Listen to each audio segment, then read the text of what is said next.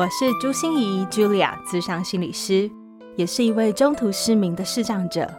在咨商室里，我听你说；在 Podcast 里，也邀请你来听我说那些肉眼看不见，但是心里却更能看到的心理学小技巧与翻转人生的故事。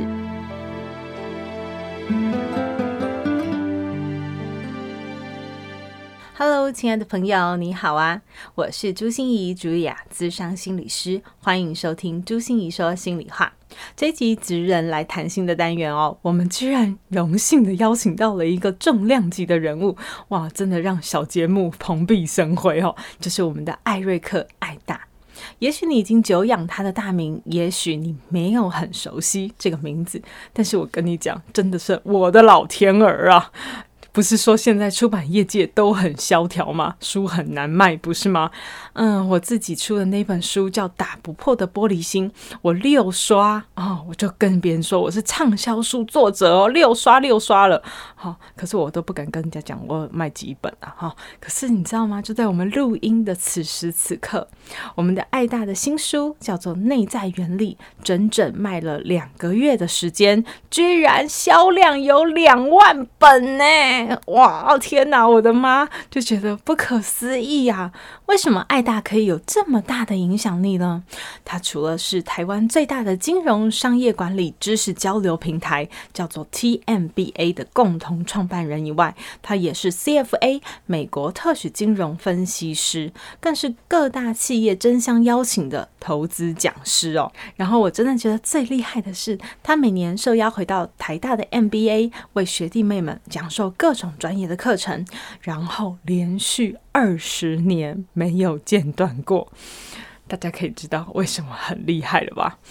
所以啊，我觉得这一集的 Podcast 我真的是完完整整就在做公器私用这一件事哦，因为我把我所有人生难题啊、生涯的困扰我全部都抛出来了，然后呢，我们的爱大。一一接球，而且能做很好的回应，让我觉得我的视野被拔高了，茅塞顿开了，用更大的眼光来看我所面临的所有的挑战。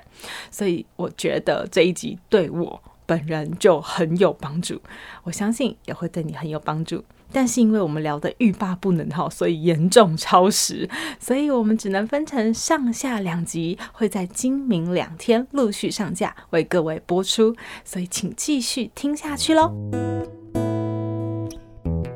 因为其实我对艾大的第一印象，在看您的影片的时候，我就有一个哇 surprise 的感觉，就是艾大您一天阅读量多少，或者是说你一周阅读量多少？哦，一天或一周不好算，不过用一整年算还蛮好算的，因为我大概就是会固定每年一千本，所以平均一天三本左右。大家听到没有？这有没有很可怕？可是分布很不平均啊，因为其实我都跟我的朋友说啊，我是一个全职的阅读者。有时候啊，有些人在书店里面找不到书，不是会问那个柜台的店员吗？嗯，那有时候要找很久，我都跟我朋友说啊，你就问我，对，因为我是全职的，他们是轮值的，对，我都在书店里面。哦，你比你比他们更专业就对了。我就一天从早到晚都在里面看书啊，所以有时候。在书店一天就看十几本吧。对，所以呃，我觉得很特别，非常非常特别的是，我听那个欧阳立中老师在访谈这个我们的爱大的时候，他就说：“哦，我觉得爱大非常不可思议的是，第一件事是我们都说曾子是一日三省吾身嘛，对不对？爱大是三分钟不念到书就觉得面目可憎，这样 是是没那么夸张。不过我常说的就是日日三餐哦，然后岁月静好，我每天大概就是按照三餐来念书的。”欧阳立松老师说，他觉得读艾大老师的书最嗯，让他觉得很印象深刻的是，就是总是可以用各个的学派、各个的学问，不不同是天文学啊、心理学啊、物理学啊，然后或者是有时候是用什么人文的历史啊、艺术史啊这些来分析同样的一件事，嗯，我们就可以从不同的视角，所以听起来就爱大真的是博大精深哦。啊，不敢不敢，什么书都念，对吗？其实就是兴趣嘛，我就兴趣就是阅读啊。嗯嗯嗯嗯。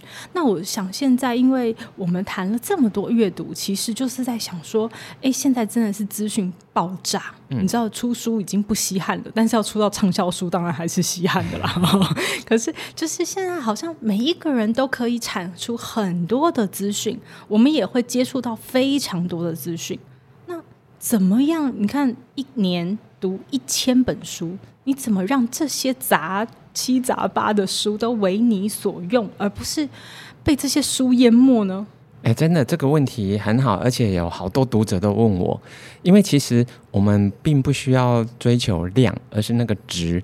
所以我所谓的一千本，当然不是把它从头到尾每一个字、每一个句都把它看完。其实我一年大概只有两三百本是。细读，也就是从头看到尾，全部都看的，嗯、这种就两三百本而已。嗯、其他的七八百本啊，就是我说我在书店里面，在那个新书区最热门书的那一区，我通常就站着把一本书看完，然后连续可能看到十本，我很疲劳了，我再回家。所以其实大部分的书我都是用速读的。嗯、那速读其实并不是说我们是一定要。百分之百吸收一本书，为什么？举个例子好了，其实像我本身的背景是财经，那因为我看过的财经书很多很多，我二十多年来已经看了上千本的财经书。那我本身也是那个美国的特许财务分析师，啊哦，所以其实我的本职学能就是学这些的，所以。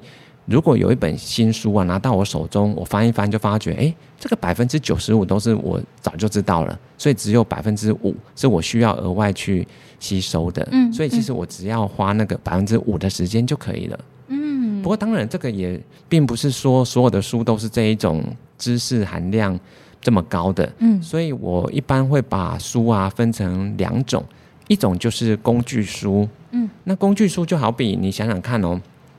你有去过那个呃，比如说特利屋有吗？嗯、有。对，特力屋其实里面有大大小小的工具，可能好几千种哦。对。可是我们需不需要学会几千种的工具，每一种都会用？当然不用。不需要。嗯。那个是遇到问题的时候，我们知道要去特力屋买，这样就可以了。嗯。你只要去店员、嗯、去特力屋问店员说：“哎，我现在需要一个四分之一寸的螺丝起子，在哪里？”嗯、他就跟你讲了。嗯嗯嗯、所以我们需要用到的时候再去买。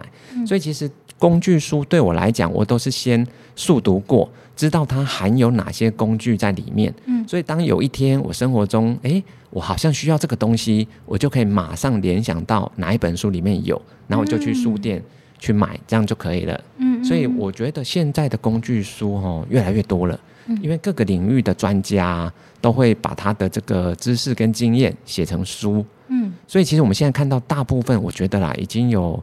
或许五六成吧，都是这种工具书，所以其实我们真的不需要把它从头到尾看完，嗯、这样就好像你在特力屋 在里面学每一个工具怎么用，其实是浪费时间的。是是，所以我觉得这是一个很好的念书的方法，也就是一类是工具书，工具书就是特例屋，嗯、你只需要知道 哦，这里有工具。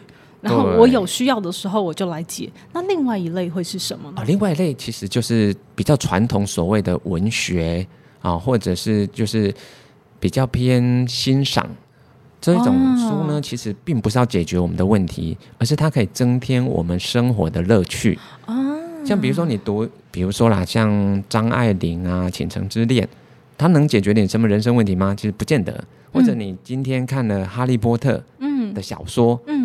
嗯那里面都是虚构的啊，你今天你在真实世界也不见得会遇到。是，但是你透过阅读这些虚构的小说，其实是可以，嗯，透过一种不同的视角啊，去感受你从未有过的那种感受、想法，或者是一个全新的视角。所以对人生，或许是你说感觉是无用，然后看小说好像没用，其实错了。嗯，这个是无用之用，是有大用的。真说的真好哎，所以另外一类书，你不用抱着那么认真的态度去学习，对，就是享受那里面的过程，对，不对？然后，可是你无形中就用另外一个视角来看人生，你可能想象力啊、创造力啊，或者是你有一些人生的难题，不知道为什么哎。诶突然就有一些灵感了。没错，很多灵感其实并不是在看工具书的时候产生的，都是在这些小说啊、文学啊、艺术类的这些书，其实反而比较能够激发我们原本想不到的一些潜能，是在这些欣赏类的书。嗯嗯嗯，那我就会很想请教艾大，因为这就是我一个私心的困扰，就是我现在也是阅读非常非常大量。那我相信金融和心理学其实也类似这样子，就是说，其实呃每一个角度或每一个面向，不同的学派或是不同的理论或不同的实验，它都在告诉你不同的面向的事情。可是你要怎么把它融会贯通，嗯，变成你自己的东西，然后出了这样一本书。哦，其实我觉得跨界是一个很重要的，你可以说一个嗯一个机会或者一个基本功。为什么？因为如果我们总是在相同的领域做相同的思考，嗯，接触相同的人，嗯，其实会让我们啊，就是要成长的这个步步调一定是慢的。可是，一旦我们跨出自己的领域，嗯，哦，尝试一些去接触一些从来没有接触过的，其实反而可以在别人领域里面啊，找到我们可以解决原有领域里面的困境的方法。嗯嗯。所以，其实这个也不是在阅读方面而已哦。其实，在很多科技业，很多新发明、新技术，其实都不是原本领域的专家发明出来的，是误打误撞，是，是甚至是一些别的产业的人发明出来的。嗯，其实，在我们心理学里面也有这样的说法，哦哦、就是当我们困在自己的僵局里面的时候，其实你要找外行人。就是完全不懂你这个领域的人，你就说给他听，然后请他给你一些指教。旁观者清。对对、嗯，反而你的那个 I 呃 solution 好像就跑出来了。会会会，很多灵感真的是透过那种全新的 fresh eyes 来看，哇，那个那个就会发觉，哎。这么就这么简单啊？为什么我们被困住了呢？是是是，那我们就先来看看艾大手上有这一本您的新书，叫《内在原理》，对不对？对。嗯，我觉得这本书我在一开始看到的时候啊，会觉得哇，就是艾大好有巧思哦，难怪您说您是个高敏感族的人，嗯、就是你想的真的比别人多哎。嗯、呃，你知道吗？艾大的视觉说是一般人的两三倍嘛。对，对，触觉，呃，触觉是一般人的二三十倍。对，我对震动啊，或者是那个温度的改变，或者是风的吹，非常非常敏感。对，所以每天都其实接触好多好多的杂讯，要练习更多的定力。可是就因为练了那个定力，我觉得那个变成心思的敏锐，变成一种很棒的特质，在您身上。像您这本书，我就觉得真的是非常有巧思。谁能想到，从正面看和从后面看，原来会有不同的效果？对啊，我我的设计其实就是总共有九章，嗯，但是如果是外向者的话，是要从橘红色的那一面开始看。嗯，为什么？因为那一面是比较偏这种外向的人比较适应的方式，嗯，去慢慢的去累积自己内心的修炼。所以越后面是比较偏自己这种。内在修炼跟跟这个有有点比较像是心灵上层次的提高，嗯，那反过来，有些人是内向者，其实他本身在自我这种自我探讨或者自我对话就很多了，嗯，所以反而我们是要鼓励他，先从你熟悉的领域，在心灵层次读熟了以后，你慢慢往外跨出去一步，嗯嗯嗯，然后再跨出第二步，慢慢的往那个橘红色的那一面去读的话，你其实是可以。补强你人生可能原本某些你没有的能力呀、啊，或者没有的想法，这样子其实是一个更完整的人生。所以你知道，就有一种那种条条大路通罗马的感觉，就是说，呃，其实什么样都可以做很好的修炼，不管你是外向者也好，从外而内或从内而外都很好。那像我就会想到说，哎，我前一阵子正在设计一个教材，也是这样，心理学也会发生，因为我们心理学人家都觉得是由内而外嘛，我们当然从修心开始，对、嗯，去做心理调试，所以从内在对话啊、内在的醒思啊、自我的觉察，哎，可是有人真的就是不会嘛。当然，有人真的就是没办法静下来，或是没有办法看到，或没有办法觉察那么多。那我们就要教怎么改变姿态，改变心态。哦，啊，从你的身体语言里面去改变你自己的调整。比如说，呃，艾大，你可以来帮我做个实验哈。如果现在抬头挺胸，好，眼睛直视前方，好，好，用很悲伤的声音说：“我真是太不幸了。”我讲不出来，因为我是 我是很正向的人。是，好，那别的吗？那如果现在试试看哦，我们弯腰低头，哦，我不知道那个麦克风这样子有没有办法 catch 到哈，就是弯腰低头，眼睛看下面，然后用很兴奋的声音说：“我今天真是太开心了。”哦，讲不出来，不行，没办法。对，所以你知道，就是外在和内在都是联动的哦，嗯，特别哦。所以由外到内，或由内到外，其实都是可以修炼的。哇，谢谢，今天又学到了。我们就问一下爱大有关于这本书，既然我们开始谈到了这本书，所以呃，内在原力就是每一个人都有一个内在与生俱有的原来的力量，对不对？对，是这个意思。那这个是什么？哦，其实我把这个书名啊，所谓的内在原力、嗯、后面那两个字“原力”，它其实就像那个电影《星际大战》，它其实是很多这个我不知道女生看不看了，但男生一定看这个电影哦，就是就是很有名的一个，你说是科幻电影吧？但是里面所谓的原力啊，是可以隔空把。东西举起来的，或者隔空去影响一个人的思绪，甚至可以隔空杀一个人，怎么办？我又想到贞子迷咒了，不是不是不是那种，所以所以在电影里面的原力是一种，就是在自然界本来就存在的一种能量场。那受过训练的人，其实他是可以动用这些原力，好，所以他是能够去去影响周遭我们自然界的这些。你可以说就是力量的运用啦，只是说是一种比较偏，你说是超能力也可以，但是当然这是虚构的。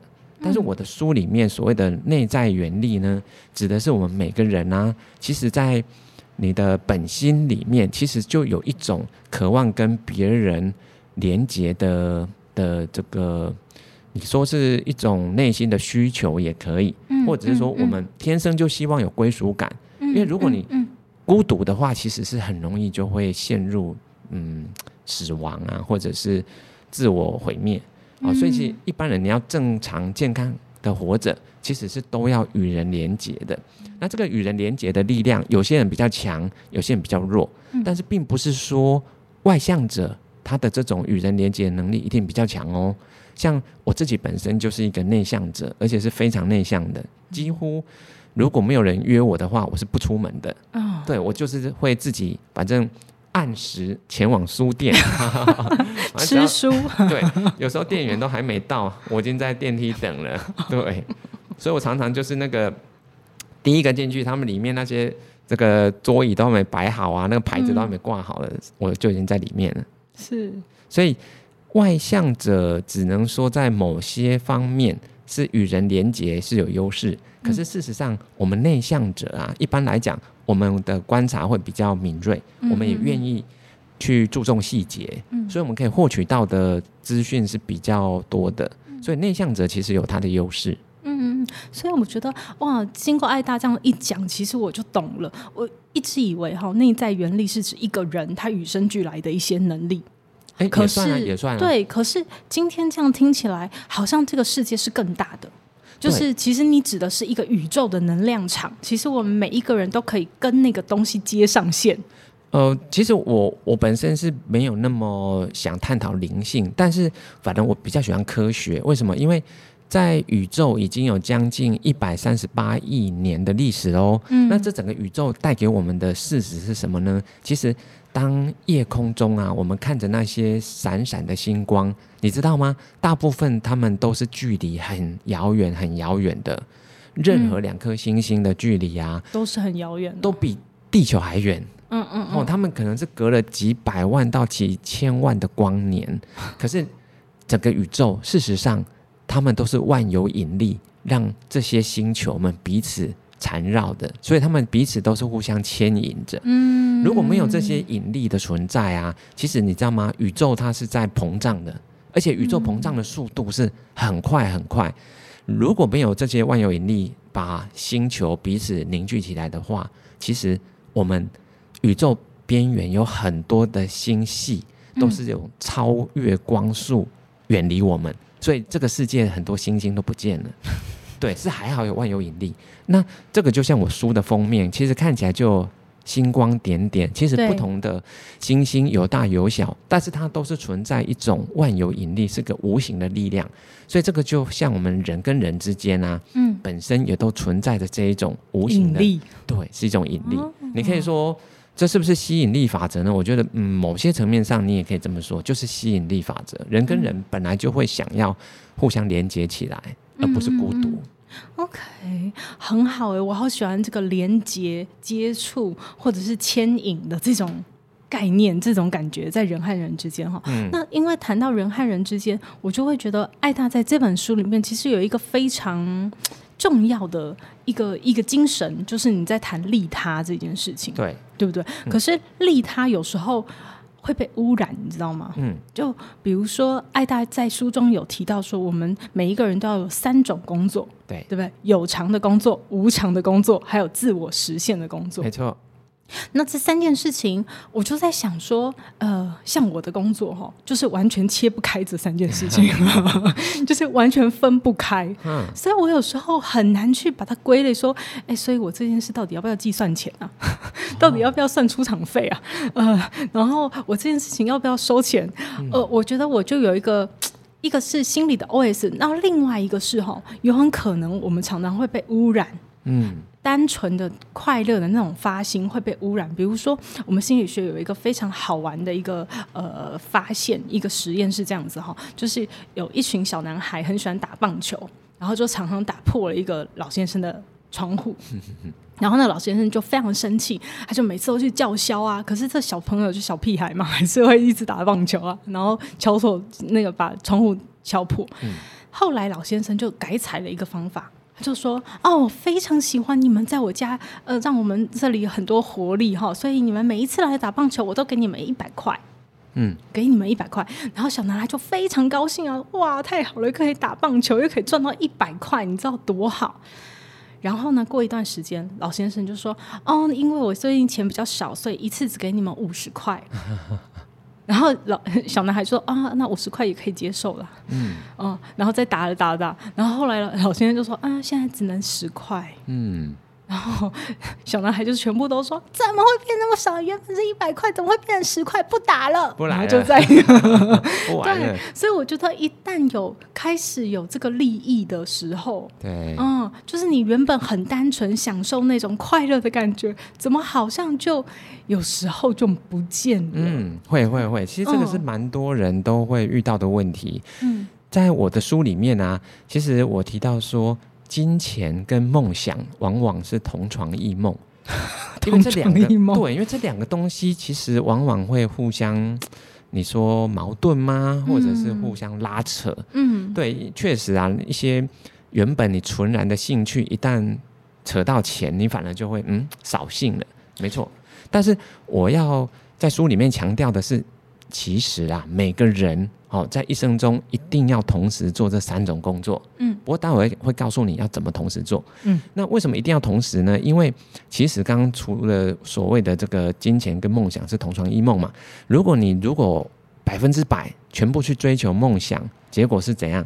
结果会变成养不活自己啊。所以很多家人就是说：“拜托，你先养活自己吧。”你这个就是好，感觉好像就是太。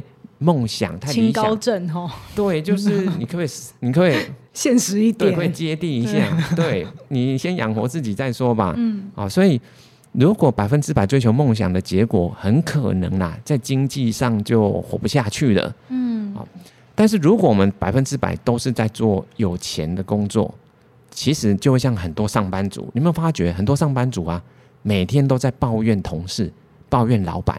抱怨客户非常多，抱怨厂商，对，每天都充满了抱怨。为什么？因为他们就是领多少钱做多少事情。是的，如果说你要他多做，超出他原本的负负责的范围，他就会觉得说这本来就不属于我要负责的，所以就会吵起来了。嗯，气氛就不好了。嗯，人际关系就变差了。嗯，所以假设假设我们可以这样子哦，不要刻意去拘泥这个一定是有钱的或者是没钱的，而是我们放开心胸。我们没有执着，一定会某些案子或某些工作，嗯，它可能百分之九十是有钱的，嗯，百分之十是无偿的或者是自我实现的，那也有可能反过来，有可能是这大部分其实都是为了自我实现。可是碰巧它就是会有一些金钱的收入，嗯，我们不用去执着。为什么？我们只要长期来讲，那个取一个平均就好了。所以，我们我们要的不是在每一件 case 上面去计较说，哎，这一件好像。钱拿太多 是这一件钱拿太少，对，我们不要去个别去计算，我们要的是人生整体的幸福感嘛。对，所以并不是单一事件给我们幸福的，而是所有的事件加起来才是我们的人生的全部。所以我们要的是一个总和平均的概念，所以我们只要整体是平均的、是均衡的，这样就可以了。哦，OK，所以我觉得爱大这样子，真的让我茅塞顿开。就是说，我们不是在每一件 case 上去计较说这个钱到底要不要收的，要收多少，嗯、对，而是你看一个整体，那那个整体就是那个整体是不是你要做的事？对，所以其实，在所谓的三种工作同时做的同时呢，我还有进一步哦，在这个书的第三章谈到利他的比重，嗯，其实并不是一个固定的。为什么？如果就像我们刚刚提到，百分之百利他，感觉很很美好，对不对？问题是你会饿死啊，你自己都养不活了，你怎么利他？是。哦、但是百分之百利己，那就是自私自利，没有人要跟你合作了。嗯。哦，你的风评很差，嗯、没有人想把机会给你。对。所以这代表应该有一个最佳的比重。那我在书里面提倡的是什么呢？就是随着你的年龄的增加，嗯，慢慢拉高你的利他比重，嗯嗯，所以我并不是把利他当做目标，利他只是一种方法，是一个过程。我们真正要的是共赢，所以利他共赢的重点在于共赢，利他只是一个方法而已。哦。这个这个想法我需要消化一下，因为利他只是一个手段方法，方法过程，嗯，所以它不是，我为别人好这件事情，因为我为别人好，你知道吗？这个就如果我们把它当目的，我们就很可能会去想的是，那我们有什么好处？会有得失心，对，真的，对。如果你把它只单纯用一个手段来想的时候，或者是你把它当成一个过程来想的时候。嗯你最后要的结果其实是大家都快乐，对，没错，没错，对，共好。其实只要能够目标是达到共好共赢，其实手段方法有很多很多种，我们就不用去执着，不会纠结在那个所谓的啊这个 case 好像要对 对是是是是。是。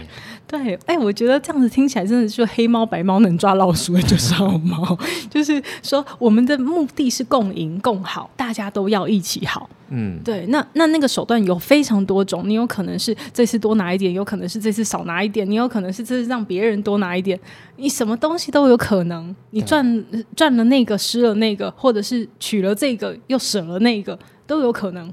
对，没错，但是就是共好，对，共好，其实。确实啊，如果这整个社会是个共好的社会，我们活在这个社会，当然就会觉得很舒服，嗯，很有幸福感，很有安全感。那如果我们处在一个不是共好的，而是纯利他，其实你也会觉得很无聊，因为好像失去自我了。没错，你就是好像别人和自己的平衡是，到底要为别人还是为自己？对。所以，所以在书的第三章，所谓利他的比重要随着年龄递增。比如说啦，哈，假设我现在四十五岁，嗯、那其实我就利他可以到四十五 percent。但是对于一个才刚毕业的年轻人，其实比如说他二十岁而已，他只要二十 percent 的利他，那其实还有百分之八十，有五分之四是为自己耶，所以这样不难吧？嗯，所以这个是一个比较。具体可行的方法，所以我觉得这本书提倡的是一个真正可以做得到的，而不是一个打高空，是一个我们做不到的理想。对，所以呃，如果我们把它当就是当个北极星去引导我们，我们现在几岁哈？虽然我不想告诉大家我几岁哈，可是可是就是嗯，那这样子，这这个原则嘛。对，这是一个原则哦。我们可以有多少时间去想到别人的需求？多少时间是可以花在别人身上，而不是只是花在成就自己的事情上？嗯、对。这里，不知道你是否跟我有一样的想法？我觉得我有很多的迷思都被破除了。下一集我们将会用更具体、更深入的方式来谈谈我们要怎么培养更好的眼光、心态和想法，来让全宇宙都联合起来帮助你哦。心念转关，生命无限宽。如果喜欢我的节目，邀请您帮我按下订阅，并留下五星评价与评论。如果想要了解更多我所分享的内容，节目的说明栏中都有我其他频道的资讯哦。